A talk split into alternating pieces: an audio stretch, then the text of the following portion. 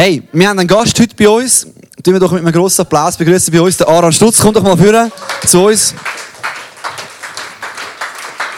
Genau. Oh. Wow.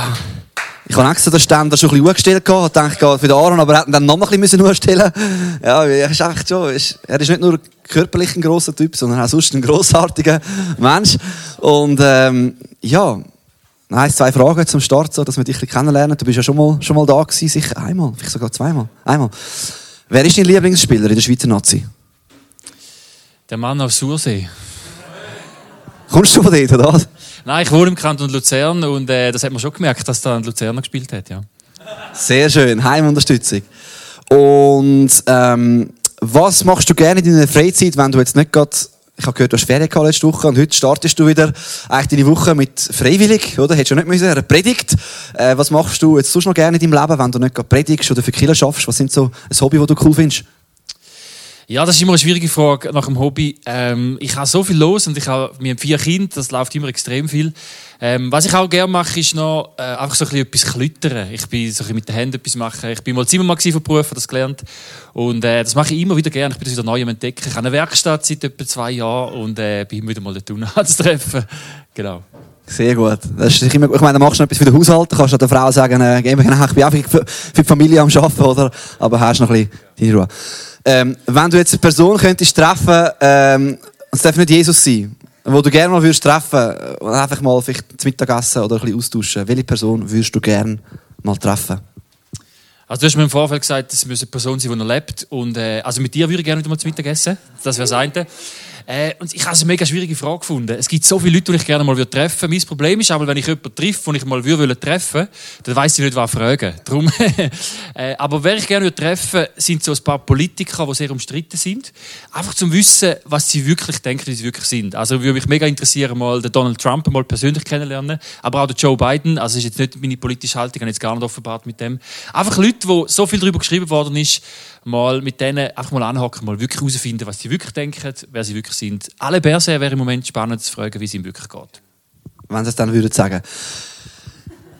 Aaron, danke vielmals und ich sehe da schon ein schönes Foto von dir und deiner Family. Danke vielmals, dass du da bist und wir freuen uns auf deine Message. Ganz herzlich willkommen bei uns im Connect. Merci vielmals. Danke für die Einladung. Es ist mir eine grosse Ehre dürfen im Connect, Connect Bülach zu predigen. Äh, ich kenne euch, viele von euch, die meisten von euch nicht persönlich, aber einige von euch kenne ich persönlich und die, die ich von euch persönlich kenne, äh, finde ich einfach immer äh, sehr inspirierend, finde euch sehr coole Leute. Ist für mich wirklich Ehre zum da. Es ist kein Floskel. Ich gehe nicht viel auswärts predigen, ähm, aber äh, da komme ich sehr, sehr gern. Merci vielmals für die Einladung. Ihr seid ja in einer Serie drin, die heißt Kick It Out. Ähm, ich glaube, irgendjemand hat mal darüber predigt in den letzten paar Wochen über die Sagen äh, wegkicken und dann noch ein paar andere Sachen, die ich jetzt nicht mehr abrufen kann, was war. Aber der Simi hat mich gefragt, über was ich reden und ich habe es so genannt, Kick Out der Hamsterrad. Wir haben es nicht publiziert, weil der Titel klingt extrem blöd.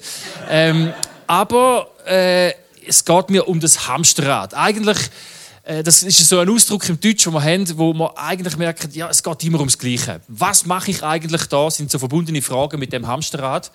Ich weiß nicht, wie alt das ihr sind. Bei der einen von euch sehe ich es an, andere sind schwierig zu einschätzen hinter der Maske. Ähm, aber ich weiß, dass die Frage irgendwann immer wieder mal kommt: Was mache ich eigentlich da? Was ist eigentlich jetzt genau der Sinn? Im ganz Großen fragen wir uns manchmal, was ist eigentlich der Sinn vom Leben? Das ist eine Frage, die jeden Mensch irgendwann mal beschäftigt. Und ich habe gemerkt, dass Leute, die so in einer Phase drin sind, wo so alles ein bisschen gleich ist, wo man kein Ziel mehr hat, sich irgendwann fragt, hey, was mache ich eigentlich da? Ich bin vor etwa einem Jahr, habe mich einen Kollegen in Zürich abgeholt, der ist beruflich erfolgreich, der ist beruflich dort angekommen, wo er wollte. Der hat eine Familie, zwei Kinder, ein Haus. Eigentlich alles, was der Schweizer sich wünscht. Und wir sind von Zürich Richtung Luzern gefahren und dann hat er gesagt, weisst der Weg, da durch den fahre ich jeden Tag. Und ich schaue jeden Tag in die Auto rein und es ist immer, meistens ist eine Person im Auto rein und jeder geht arbeiten und kommt am Abend wieder heim und jeder ist in dem Piep Hamsterrad drin. Und ich habe angefangen über das nachzudenken und mir sagen, das stimmt. Was ist eigentlich unsere Antwort auf das Hamsterrad? Was haben wir für einen größeren Sinn im Leben und was ist eigentlich wirklich der Sinn vom Leben?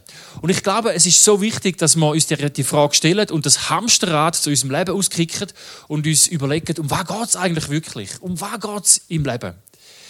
Ich glaube, die meisten von euch sind so zwischen 20 und 35 rein. Ich sage jetzt mal die meisten. Und ich glaube, das ist eine gefährliche Station im Leben. Weil irgendwo ist so der Ort, wo du beruflich mal abgeschlossen hast, hast die Autoprüfung hast hinter dir, das Militär hast hinter dir, vielleicht schon verheiratet, vielleicht sind Kinder unterwegs, vielleicht auch noch nicht, vielleicht wünschst du das, vielleicht sehnst du das. Einfach so in dieser Phase rein. Ich merke, ich bin jetzt 38 und ich habe eigentlich alles, was ich mir je gewünscht habe, habe ich bekommen. Ich bin wirklich mega gesegnet mit meiner Familie, mit meinem Job und mit einfach dem, mit meinem Umfeld. Und die Gefahr ist ja groß, dass man irgendwie sagt, ja komm, jetzt habe ich es irgendwie erreicht und jetzt lebe ich einfach irgendwie so weiter. Jetzt tue ich mir irgendwie cozy einrichten, dass ich irgendwie gut das Leben durchkomme und es mir einfach wohl ist und gut geht. Ich glaube, jeder von uns hat im Leben ein Maximum zum Erreichen. Ein Maximum, etwas, wo Gott dir geschenkt hat. Er hat dir Begabungen geschenkt, hat dir einen Plan geschenkt, eine Berufung geschenkt.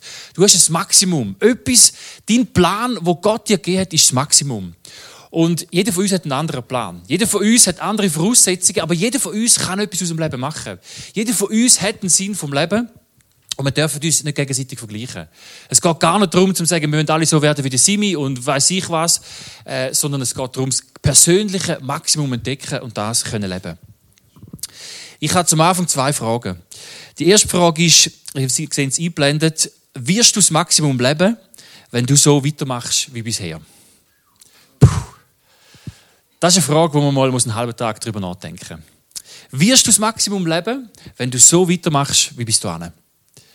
Das ist eine gute Frage, um sich mal reflektieren und schauen, hey, bin ich wirklich auf dem Weg, komme ich an den Ort her in meinem Leben, an die Station vom Leben, wo ich eigentlich will? Wenn ich so weitermache wie bis jetzt, kann ich am Schluss vom Leben sagen, es ist gut gewesen. Es hat sich gelohnt und ich kann irgendetwas Positives hinterlassen. Die zweite Frage ist, bist du in deiner Lebensphase treu, damit du das Maximum wirst können leben wir haben verschiedene Phasen im Leben. Manchmal gibt es Phasen, die streng sind, manchmal gibt es Phasen, wo wir Herausforderungen haben, wo Sachen auf uns reinprasseln, wo es einfach nur ums Überleben geht. Wo wir irgendwie Herausforderungen haben, wo wir nicht gross uns weiterentwickeln können, sondern einfach treu sein Und ich glaube, jede Lebensphase hat irgendwo seinen Sinn. Ist sie noch so schwer, hat sie trotzdem irgendwo seinen Sinn. Wenn ich heute zurückschaue, jede Lebensphase, wo ich drin war, hat irgendetwas hervorgebracht, das ich heute positiv brauchen kann. Das hat natürlich sehr viel mit meinem Herz zu tun. Gehe ich mit einem reinen Herz an die Sache her und mit einem reinen Herz zu der Sache aus. Und ich glaube, dass jede Lebensphase es lohnt, sich zum treu sein und durchheben, zum das Maximum erreichen. Die Frage ist schlussendlich, was ist der Sinn vom Leben? Das ist eigentlich die große Frage. Weil ich glaube, wenn wir den Sinn vom Leben entdecken, dann werden wir das Maximum automatisch erreichen. Mein erster Punkt ist, lebe den Wahnsinn vom Leben. Was ist der Wahnsinn vom Leben? Der Sinn vom Leben besteht darin, mit Gott verbunden sein, connected sein, so wie der Name von eurer Kirche ist. Mit Gott verbunden sein, mit ihm eine Beziehung haben. Das ist der Sinn, der erste Sinn vom Leben. Und zwar glaube ich nicht, dass es darum geht, dass Beziehung zu Gott ein mega Krampf ist und wir irgendwie bei Gott etwas beweisen müssen, irgendwie leisten und machen und tun und irgendwelche Höckchen können abhökeln, dass wir eine Beziehung haben zu Gott. Es geht viel mehr darum, Gnade von Gott anzunehmen und in der Gnade leben. Dass Jesus für uns am Kreuz gestorben ist und dass er auferstanden ist, das Evangelium, das ist das, wo uns die Berechtigung gibt, eine Beziehung haben mit Gott. Das ist da, wo wir drauf stehen. Mit im Evangelium zu stehen. Das zu glauben, dass Gott für mich den Preis gezahlt hat, den ich eigentlich verdient habe. Und es ist immer Gnade. Ich bin durch Gnade zum Glauben gekommen. Durch Gnade habe ich Jesus kennengelernt. Und ich bin heute noch auf Gnade angewiesen. Meine Beziehung zu Gott besteht aus Gnade.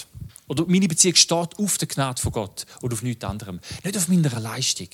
Wir sind manchmal so krampfhaft am irgendwie Beziehung zu Gott suchen Und ich glaube, es gibt die Phase, wo, wo es um ein Suchen geht, wo wir irgendwie müssen ringen mit Gott. Aber grundsätzlich, Basis von unserem Glauben ist Gnade. Basis vom Glauben ist, dass Jesus auf die Welt gekommen ist, dass er am Kreuz gestorben ist für unsere Sünden, dass er auferstanden ist und uns das neue Leben gegeben hat. Das ist die Basis von unserem Glauben. Und dass Gott im Himmel ist, dass Jesus im Himmel ist, zu der Rechten vom Vater sitzt und für uns ständig noch einsteht. Das ist die Basis von unserem Glauben. Und nichts anderes. Es ist kein Wirk, es ist keine Religion. Es ist nicht das Absitzen, nicht das Zettel ausfüllen, sondern es ist, wir stehen auf der Gnade. Wir sind Kind von Gott. Johannes 1, Vers 12 bis 13 steht, doch alle, die ihn aufnahmen und an seinen Namen glaubten, gab er das Recht, Kinder Gottes zu werden. Sie wurden nicht aufgrund natürlicher Abstammung durch menschliches Wollen oder den Entschluss eines Mannes, sondern durch eine Geburt aus Gott. Gott hat uns ein neues Leben geschenkt. Und das ist der erste Sinn von unserem Leben. Es ist der Sinn vom Leben, mit Gott verbunden zu sein, mit ihm Beziehung haben, für ihn zu leben und von ihm her zu leben. Wir sehen das ganz am Anfang in der Schöpfung, dass Gott den Mensch gemacht hat im Ebenbild. Und durch das Kreuz, durch Jesus Christus, kommen wir wieder das Ebenbild rein und dürfen die Beziehung haben. Und vielleicht denkst du, ja gut, das kenne ich, vielleicht hörst du das zum ersten Mal. Und vielleicht bist du da und denkst, ja, das kenne ich, habe ich auf und ab gehört.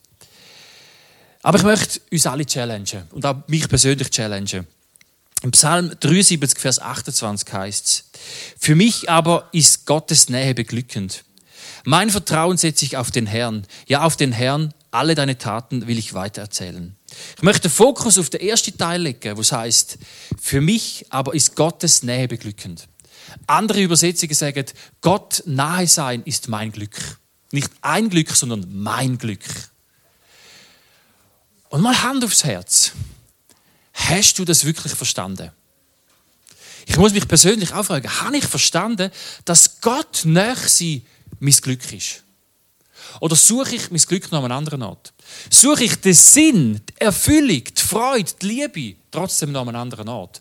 Oder kann ich von ganzem Herzen sagen, Gott näher sein, das ist mein Glück? Ich möchte unsere Generation challengen. Wir sind beeinflusst vom sogenannten Hedonismus. Der Hedonismus ist eine Lebensphilosophie, die vom äh, Aristopos von Kyrene erfunden worden ist und der Epikur hat das weiterentwickelt und eigentlich unter dem Strich geht es darum, sagt die Lebensphilosophie die Überzeugung sagt, das Vergnügen ist das größte Glück. Das Vergnügen ist der Sinn vom Leben. Und einmal Hand aufs Herz. Hat uns das nicht irgendwo beeinflusst? Sind wir nicht alle irgendwie auf der Suche nach Vergnügen? Wir leben in einer Gesellschaft, wo wir uns so fest vergnügen können. Die Unterhaltung ist so riesig und ist so vielfältig. Und wir können immer das Vergnügen suchen. Wir haben so Mechanismen in uns die sagen, ich arbeite fünf Tage, damit ich nachher am Wochenende so richtig kann etwas vergnügen kann. Dass ich so richtig Gas geben kann. Dass ich richtig dort mein Glück finde. Wir arbeiten fünf Tage. Lasst mal DRS 3. Aber am Donnerstag am Mittag empfehle ich euch zum Ausschalten, weil die ist nachher nur noch vom Wochenende. Montagmorgen darfst du nicht lassen, weil es ist nachher nur vom Wochenende, wo war. Und es ist, es ist so auf das Vergnügen aus, wie wenn dort das größte Glück wäre. Oder? Wir schaffen bis 65, dass wir gute Pension haben. Wir schaffen 47 Wochen, dass wir fünf Wochen in die Ferien Der Mechanismus, wir sind immer auf der Suche nach dem Vergnügen. Ich, mir geht es oft so dass die Ferien oder der Feierabend oder die Pension, die noch weit weg ist, irgendwo so ein bisschen die Hoffnung ist, das Glück ist. Aber die Bibel sagt uns etwas anderes. Das Glück ist nicht im Vergnügen. Das Glück ist in der Nähe zu Gott. Das Glück ist in der Nähe zu Gott. Und wenn wir das Glück an einem anderen Ort suchen, dann hat unsere Beziehung zu Gott eine Luft gegeben. Und wenn wir uns selber mal reflektieren, merken wir, wow, wow, ich glaube, es gibt noch eine tiefere Beziehung zu Gott. Ich glaube, ich kann noch mehr glauben, dass er das Glück ist. Und wenn wir im Leben verstanden haben, dass Gott unser Glück ist, dann kann kommen, was will. Dann haut uns nichts mehr aus der Bahn. Dann ist auch alles, was wir tun und machen, ist nicht mehr für uns, sondern für ihn direkt. Dann ist alles, was wir erleben, einfach nur noch ein Lobpreis dann ist alles, was wir erreicht haben, nur noch zur Ehre von Gott. Und ich wünsche mir, dass ich in meinem Leben noch mehr den Sinn vom Leben entdecken und die Beziehung zu Gott mein Fundament wird. Wirklich mein Lebenssinn wird. Ein weiterer Sinn vom Leben sehen wir immer noch in der Bibel. Und zwar, wenn wir in die Schöpfung hineinschauen, wo wir eben sehen, dass Gott den Menschen gemacht hat zu, zum Ebenbild, zur Beziehung. Glaube, das ist das Fundament. Aber wir sehen noch ein paar weitere Sachen. In der Schöpfung sehen wir, dass Gott den Adam gemacht hat. Er hat den Adam kreiert, hat ihn geschaffen, hat gesagt, das ist sehr gut. Und Adam hat eine Aufgabe bekommen, allen Tieren einen Namen zu geben. Und ich, ich stelle mir das vor, er ist tagelang dort gehockt und es sind die Tiere vorbeigekommen und hat allen gesagt, das ist der Elefant, das ist der Giraffe, das sind Affen und so weiter. Und, und wo er das am machen ist, merkt er, der Adam eigentlich, dass er allein ist. Obwohl er eine reine, heilige Beziehung hat zu Gott, alles perfekt war und, und er die, die Nähe zu Gott äh, uneindämmt hat, ist er, hat er gemerkt, ich bin allein. Alle Tiere sind das Zweite, ich brauche noch jemanden. Und er hat gesagt, ich brauche, ich brauche auch jemanden. Und Gott hat ihm die Eva geschenkt. Und ich, Halleluja, du sagst es mir. Und ich glaube, es geht in erster Linie jetzt mal nicht einfach nur um die Ehe. Es geht nicht einfach nur um, dass man das Glück nur in einer Ehe findet, sondern es geht um Beziehungen zu Menschen. Das Fundament ist Beziehung zu Gott, aber auch Beziehung zueinander. Er sagt ja, Adam und Eva, sie sollen sich multiplizieren. Sie sollen die Erde füllen. Sie sollen weitermachen. Und somit glaube ich auch, ein Teil vom Sinn vom Leben ist auch unsere Beziehungen. In den Beziehungen, in der Familie, aber auch in der erweiterten Familie, einfach auch in der Freundschaft, im Miteinander, Menschen miteinander. Und ich möchte euch ermutigen, euch gute Freunde und Freundinnen zu suchen. Und ich möchte euch ermutigen, euch in Menschen investieren. Einfach in Menschen investieren. Mit Menschen zusammen sein. Das Glück ist nicht in der Materie, sondern das Glück ist im Leben miteinander. Der nächste Punkt, wo wir auch sehen vom Sinn vom Leben, auch in der Schöpfung hinein, habe ich übertitelt mit Arbeit, Gestalten und Verantwortung. Ich weiß nicht, wie es dir geht, wenn du an die Arbeit denkst. Die Arbeit ist oft in unserer Kultur, in unserer Generation der Find sagen, ah, oh, schon wieder schaffen, nein, immer schaffen. Und gerade dort kommt oft das Hamsterrad führen. Aber das Schaffen, die Arbeit, das Gestalten ist etwas Göttliches. Wir sehen im äh, Genesis, also 1. Mose 3, Vers 17, ähm, nein, sorry, ich bin abgerutscht. Im äh, 1. Mose 2, Vers 15 heißt es, Jahwe Gott brachte also den Menschen in den Garten Eden, damit er diesen bearbeite und beschütze. Also Gott hat den Mensch in den Garten, in die Schöpfung hineingesetzt und gesagt, da darfst du sein, da darfst du geniessen in den Garten hin und du sollst ihn bearbeiten und beschützen. Bearbeiten. Das war Arbeit. Und es war nichts falsch. Das war keine Last für Adam und Eva. Das war nichts, wo irgendwie, oh, jetzt muss ich noch krüppeln. Jetzt muss ich noch arbeiten. Arbeit ist am Anfang, schon vor dem Sündenfall, bevor alles drunter und drüber gegangen ist, bevor das Böse in die Welt hineinkommt, wo alles perfekt war, Beziehung zu Gott, Beziehung zu den Menschen und das Schaffen, das Gestalten, das Kreativsein, Verantwortung übernehmen, ist ein Teil von dem Sinn. Das sehen wir ganz am Anfang der Schöpfung. Und wenn wir in dem Hedonismus sind und sagen, hey, das Vergnügen ist das größte Glück, das ist unsere Hoffnung, dann verpassen wir etwas. Dann werden wir im Hamsterrad hinein sein und merken, wir kommen nie an. Wir kommen nie an den Ort, wo wir wirklich glücklich sind. Unsere Generation, Freunde, wir müssen uns versöhnen mit dem Schaffen. Wir müssen uns versöhnen mit der Arbeit. Sie ist göttlich, sie ist gut, sie ist schön. Es macht Spaß. Wir brauchen eine Versöhnung mit dem Schaffen. Dort erfüllen wir, äh, finden wir auch Erfüllung. Ich glaube, wenn wir Beziehung zu Gott weglassen, dann werden wir exzessiv den Sinn unter Umständen in Beziehungen zu Menschen suchen oder exzessiv Beziehung in der, im Schaffen, in der Selbstverwirklichung suchen. Beziehung zu Gott ist Grundlage, aber wir dürfen das andere nicht abstreichen. Wir können nicht sagen, ja, wir sind Christen, wir glauben an Gott, wir haben eine Beziehung zu Gott und ist alles gut, das ist der Sinn vom Leben, that's it. Ich glaube, das wäre zu kurz gegriffen. Wir würden etwas verpassen, wenn wir Beziehungen zu Menschen auslösen und Beziehung zu der Arbeit auslösen zum Gestalten, zum Kreativen, zum Verantwortung übernehmen, werden wir auch nicht glücklich werden. Es braucht die drei Sachen, die im Einklang miteinander vorwärts gehen. Und ich glaube, so können wir aus dem Hamsterrad raus aussteigen. Geschichte geht ja weiter, dass, wo das Böse in die Welt hineinkam, wo Adam und Eva die ersten Fehler gemacht oder den ersten Fehler gemacht haben, der sogenannte Sündenfall, hat Gott etwas ausgesprochen. Gott hat die Konsequenz von der Rebellion, wo Adam und Eva gegen Gott hatten, hat er ausgesprochen.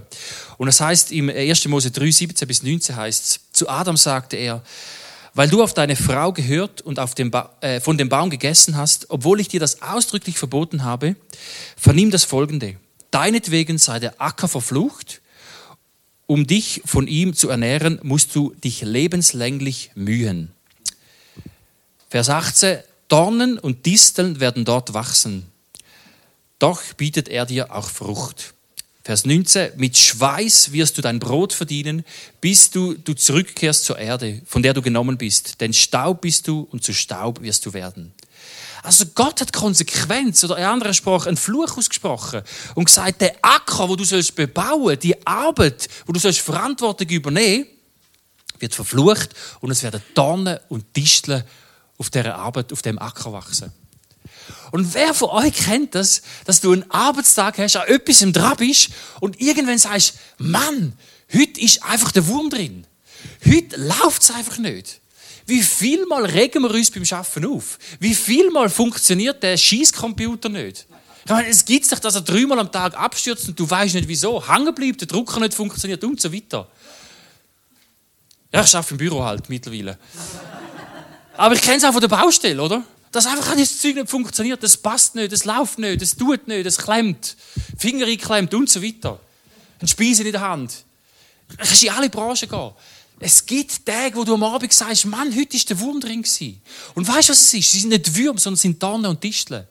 Gott hat eine Konsequenz ausgesprochen, dass unsere Arbeit verflucht ist. Das ist ein Herzwort. Aber Arbeit an und für sich ist nicht ein Fluch, sie ist verflucht. Und das ist ein Unterschied. Die Arbeit ist nicht unser Gegner, die Arbeit ist göttlich, aber es hat eine Konsequenz drauf. Nämlich auf unser, unser Fehlverhalten, unsere Rebellion gegen Gott. Darum ist die Arbeit manchmal so mühsam. Und trotzdem ist sie göttlich. Trotzdem ist es ein Ort, wo wir Verantwortung übernehmen und einen Teil von unserem Sinn vom Leben können entdecken Und ich finde das gewaltig. Das Gleiche auch in den Beziehungen. Beziehungen sind so wunderschön. Aber wie viel Mal, wenn wir sagen, Mann, die Beziehungen sind so anstrengend. Wie viel Mal ist eine Ehe nicht immer rosig und es ist eher anstrengend und Arbeit. Mit den Kindern überall, auch Beziehungen, Freundschaften. Manchmal ist es streng. Auch dort ist der Fluch hineingekommen. Und trotzdem ist es göttlich. Trotzdem ist es, ist es ein Teil von unserem Sinn vom Leben und darum nicht ein Teil vom Hamsterrad. Und das Coole ist, Gott hat ja das nicht einfach so stehen lassen. Gott hat schon von Anfang an den Retter versprochen. Er hat versprochen, dass einer wird kommen und alles wird wiederherstellen, nämlich Jesus Christus. In Jesaja 55 haben wir einen kleinen Hinweis darauf, auf eine Prophetie von Jesus, wo es heißt im Vers 13, statt der Dornensträucher, vorher sind es Dornendischle werden Wacholderbäume aufschießen und statt der Brennnesseln schießen Myrten auf. Und es wird dem Herrn zum Ruhm, zu einem ewigen Denkzeichen sein, das nicht ausgelöscht wird. Der Prophet Jesaja kommt das Wort über, dass die Dornen und die Disteln, aus dem heraus wird etwas Neues kommen. Es wird etwas Neues entstehen, etwas Gutes entstehen. Es kommt etwas, es gibt Hoffnung, es gibt eine Zukunft. Und im Johannes 19, Vers 2 lesen wir etwas, nämlich beschreibt das die Situation, wo Jesus am Kreuz gestorben ist. Es beschreibt, dass Jesus als Kreuz genagelt worden ist, um den Preis, wo wir verdient hätten, zu zahlen. Und meine Freunde, was hat Jesus auf dem Kopf gehabt, wo er gestorben ist? Eine Dornenkrone. Jesus hat eine Dornenkrone auf dem Kopf gehabt. Und mit dieser Dornenkrone ist er gestorben. Könnte es sein, dass die verfluchte Arbeit, dass der Fluch von der verfluchten Arbeit gebrochen ist? Ich glaube ja.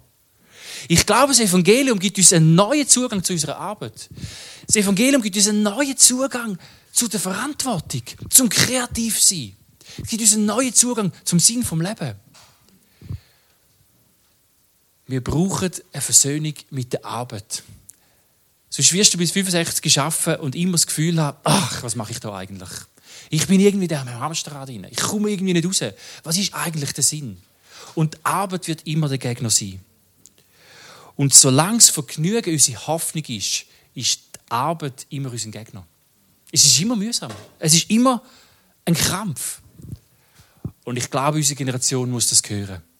Wir müssen uns versöhnen mit der Arbeit. Und sagen, ich kann gerne arbeiten. Haben das Chile mal äh, eine Aktion gemacht, die hat Thank God it's Monday. Wo wir gesagt haben, wir möchten nicht mehr länger nur fürs Wochenende leben. Wir möchten auch nicht nur für Kille leben. Oder für Kille für den Sonntagmorgen leben. Sondern wir möchten auch für unsere Arbeit leben. Und sagen, lass uns den Montagmorgen feiern. Lass uns das feiern, dass wir arbeiten dürfen und fröhlich sein. Und sagen, das ist auch ein Teil von unserem Sinn vom Leben. Und wenn wir im Leben etwas möchten erreichen, wenn wir am Schluss vom Leben möchten sagen, es ist gut gewesen. Es ist gut gewesen. Es hat sich gelohnt. Dann kann es nicht sein, dass wir für uns selber gelebt haben. Am Schluss vom Leben wirst du nicht sagen, ha, so gut, ich bin so egoistisch ich habe immer für mich geschaut. Das Leben hat sich so gelohnt, ich habe immer für mich geschaut. Ich bin immer an erster Stelle gewesen. Das wirst du am Schluss nicht sagen. Am Schluss vom Leben wirst du umschauen und sagen, wer ist eigentlich da? Was habe ich für einen Impact gehabt? Was habe ich können hinterlassen? Und solange das Vergnügen deine Hoffnung ist, dein Sinn vom Leben ist, wirst du immer egoistisch sein. Aber sobald dein Fokus auf die Beziehung zu Gott ist, Beziehung zu anderen Menschen und in die Arbeit, ins Gestalten hineingehst, dann wirst du am Schluss vom Leben können sagen, es ist gut gewesen. Es ist gut gewesen. Ich bin die richtige Richtung gelaufen. Ich habe mir am richtigen Ort Mühe gegeben. Wir werden nicht alles perfekt machen. Wir werden Fehler machen.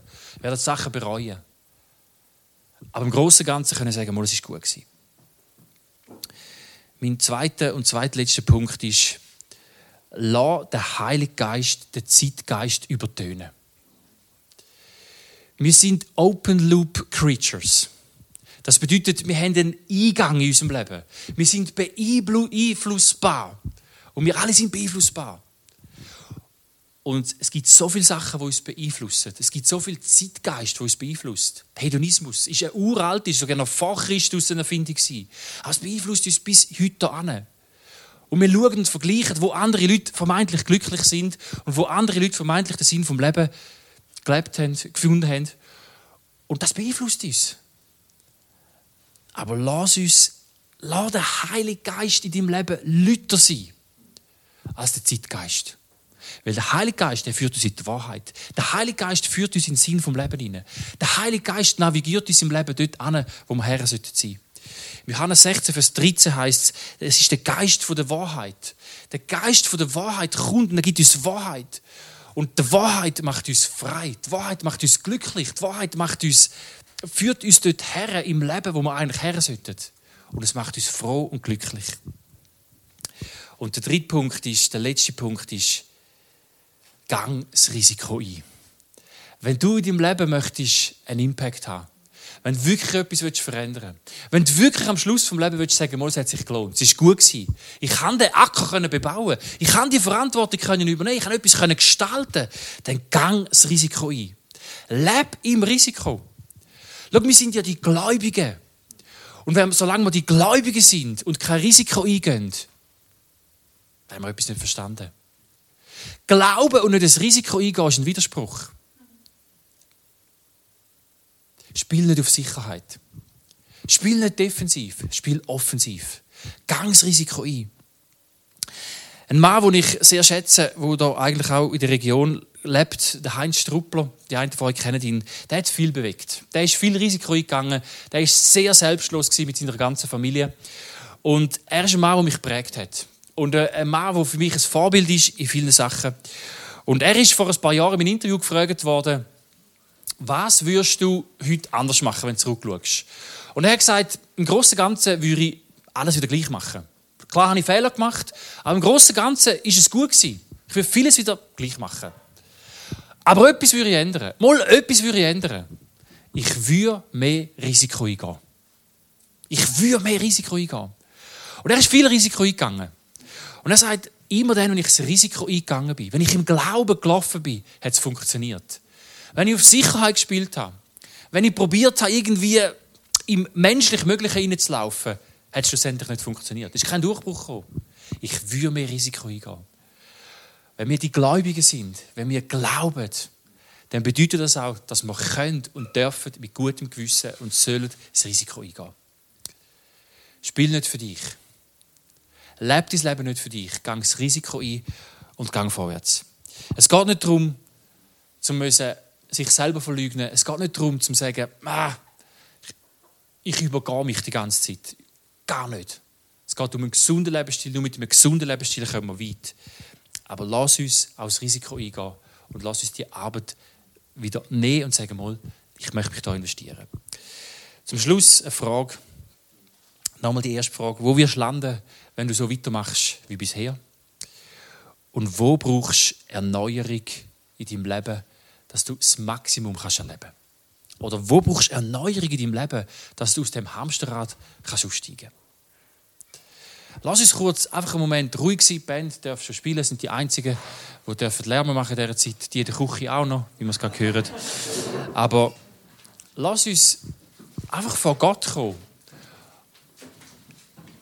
und lass uns den Heiligen Geist einladen in das hinein. Dass der Heilige Geist unseren Zeitgeist oder unsere eigenen Ideen anfängt zu übertönen und er zu dir persönlich kann reden Jesus, ich danke dir, dass du auf die Welt gekommen bist und am Kreuz gestorben bist. Ich danke dir, Vater, hast du deinen einzigen Sohn geopfert, damit wir Zugang haben. Danke, hast du den Fluch gebrochen, Fluch über Beziehungen gebrochen und hast du den Fluch über die Arbeit gebrochen. Und ich danke dir, dass deine Nähe unser Glück ist. Ich danke dir, Heiliger Geist, dass du uns in alle Wahrheit willst führen. Heiliger Geist, ich bitte dich, dass du die wunderbaren, begabten Personen, die in diesem Raum sind, dass du jetzt einfach kommst und einfach redest. Dass du überführst von falschen Lebensmustern, von falscher Hoffnung. Ich bitte dich, Heiliger Geist, dass du neue Träume gibst oder alte, zugemachte Träume, zudeckte Träume einfach wieder aufdeckst. Und dass die Träume jetzt wieder einfach wach werden. Bitte dich, Heiliger Geist, dass du jede Person da in die Wahrheit führst.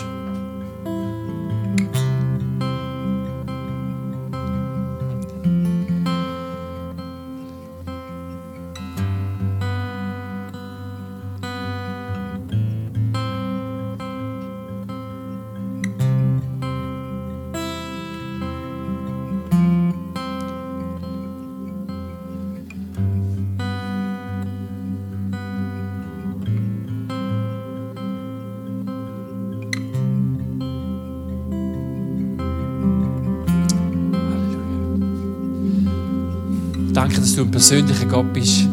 Danke, dass du mit jedem den Weg gehst. Und ich möchte euch alle segnen. Im Namen Jesus segnen auf dem Weg, wo ihr unterwegs seid. Ich möchte euch segnen, dass ihr Frieden haben könnt. Ich möchte euch segnen, dass ihr den Mut habt, euch zu versöhnen mit Menschen. Und ich möchte euch segnen mit der Kraft und mit dem Vertrauen, zum das Risiko eingehen. Zum Gas geben um können die Richtung laufen, wo Gott euch berufen hat. Und ich bitte dich gerade dort, wo Menschen so eine Mattheit erleben in der Beziehung zu Gott, so wie eine, wie so eine, so eine Milchglasscheibe zwischen dir und Gott ist, wo, wo man nicht durchsieht. Man sieht zwar die Umrisse hinten drauf, man merkt, da hinten ist Licht, da ist etwas, aber es ist wie nicht transparent, es ist wie nicht durchlässig. Die, die Menschen, die das empfinden, möchte ich ganz besonders auch mit der Liebe Gottes segnen. Und euch zusprechen, egal was war, egal was du gemacht hast, e-, wirklich egal was du gemacht hast, Gott will Nähe zu dir haben. Er will Nähe haben zu dir. Und ich glaube, es hat einige Leute da, die so Vielleicht ist es auch nur jemand, ich weiß nicht. Ich glaube, dass Gott rettet und das ist jetzt nicht absolut, was ich sage, aber ich gehe jetzt auch das Risiko ein. Ich glaube, dass es Leute da hat, die so einen so einen Groll haben oder wie ein, ein Misstrauen Gott gegenüber. Menschen, die Gott vertraut haben, aber es ist dann irgendwie nicht so rausgekommen, wie du hast wollen. Und das sind immer die schwierigen Fragen, die wir nicht einfach beantworten können. Ich glaube, nur Beziehung zu Gott kann das Suchen, Gott suchen, ihm näher sein, kann das Vertrauen aufbauen und wieder Frieden reinkommen. Gott ist versöhnt mit dir. Die Frage ist, bist du auch versöhnt mit Gott? Kannst du ihm vertrauen? Hey, wenn das dich das anspricht, dann komm doch nachher noch zu mir oder kannst auch zu jemand anderem und sagen, hey, ich will da noch beten. Ich habe das Gefühl, oder ich habe Fragen. Geh auf jemanden zu. Der ist gerne zu mir, ich bin nachher da. Ich möchte euch wirklich segnen mit der Liebe vom Vater. Amen.